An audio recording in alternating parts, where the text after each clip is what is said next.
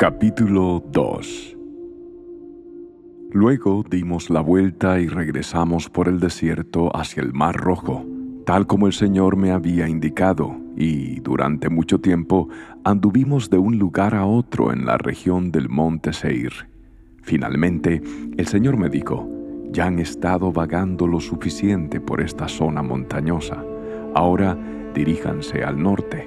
También da las siguientes órdenes al pueblo Atravesarán el territorio de sus parientes los edomitas, los descendientes de Saúl que viven en Seir. Los edomitas se sentirán amenazados, así que vayan con cuidado. No los molesten, porque yo les he dado como propiedad toda la zona montañosa que rodea el monte Seir, y a ustedes no les daré ni un metro cuadrado de esa tierra. Páguenles por todo el alimento que necesiten para comer y también por el agua para beber, pues el Señor Dios de ustedes los ha bendecido en todo lo que han hecho. Él les ha cuidado cada paso que han dado por este inmenso desierto. En estos cuarenta años el Señor su Dios los ha acompañado y no les ha faltado nada. Entonces pasamos de largo el territorio de nuestros parientes, los descendientes de Saúl, que viven en Seir, Evitamos el camino que pasa por el valle del Arabá, que sube desde Elat y Esión Geber. Luego, cuando nos dirigimos hacia el norte por la ruta del desierto que atraviesa Moab, el Señor nos advirtió, no molesten a los moabitas, descendientes de Lot, ni comiencen una guerra contra ellos. A los moabitas les he dado la ciudad de Ar como propiedad, y a ustedes no les daré nada de su tierra. Una raza de gigantes conocida como los semitas vivió en una época en la región de Ar. Eran tan fuertes, altos y numerosos como los anaseos, otra raza de gigantes. A los semitas y a los anaseos también se les conoce como refaitas, aunque los moabitas los llaman emitas. Antiguamente los oreos vivían en Seir, pero fueron expulsados y desplazados de esa tierra por los descendientes de Saúl de la misma manera que Israel expulsó a los habitantes de Canaán cuando el Señor le dio la tierra de ellos. Moisés siguió diciendo, Entonces el Señor nos dijo, Pónganse en marcha, crucen el arroyo Sered. Así que cruzamos el arroyo. Treinta y ocho años pasaron desde que partimos por primera vez de Cades Barnea hasta que cruzamos finalmente el arroyo Sered. Para entonces todos los hombres con edad suficiente para ir a la guerra habían muerto en el desierto, tal como el Señor juró que sucedería. El Señor los hirió hasta que todos quedaron eliminados de la comunidad. Cuando todos los hombres con edad para ir a la guerra murieron, el Señor me dijo, Hoy cruzarán la frontera con Moab por la ciudad de Ar y entrarán en la tierra de los amonitas que son descendientes de Lot, pero no los molesten ni comiencen una guerra contra ellos. A los amonitas les he dado el territorio de Amón como propiedad, y a ustedes no les daré ninguna parte de la tierra de ellos. Antiguamente, a esa región se le consideraba la tierra de los refaitas, porque ellos habían vivido allí, aunque los amonitas los llamaban somsomeos. También eran fuertes, altos y numerosos como los anaseos, pero el Señor destruyó a los refaitas para que los amonitas se apoderaran de la tierra de ellos.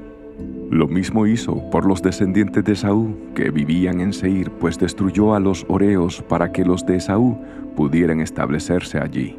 Los descendientes de Saúl viven en esa tierra hasta el día de hoy.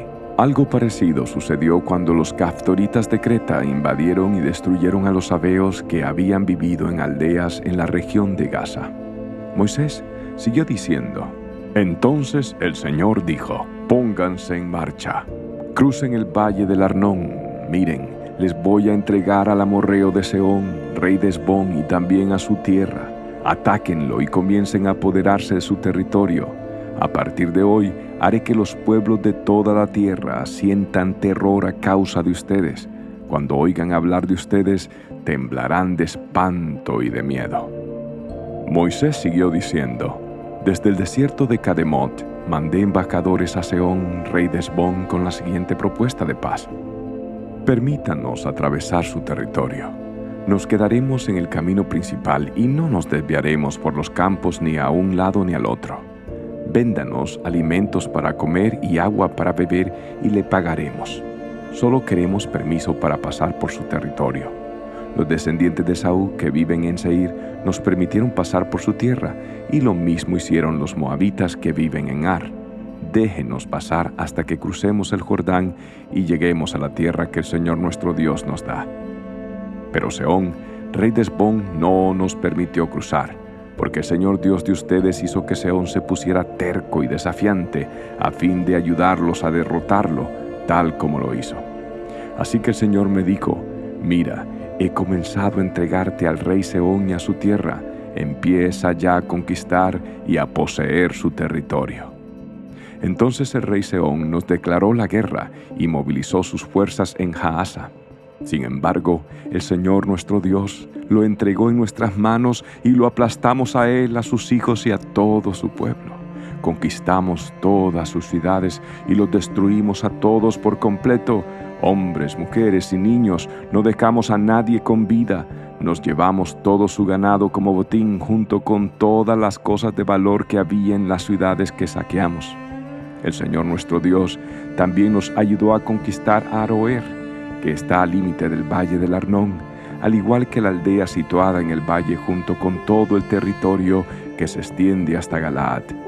Ninguna ciudad tenía murallas lo suficientemente fuertes para detenernos. Sin embargo, evitamos pasar por la tierra de los amonitas, a lo largo del río Jaboc y también por las ciudades de la zona montañosa, o sea, todos los lugares que el Señor nuestro Dios nos ordenó no tocar.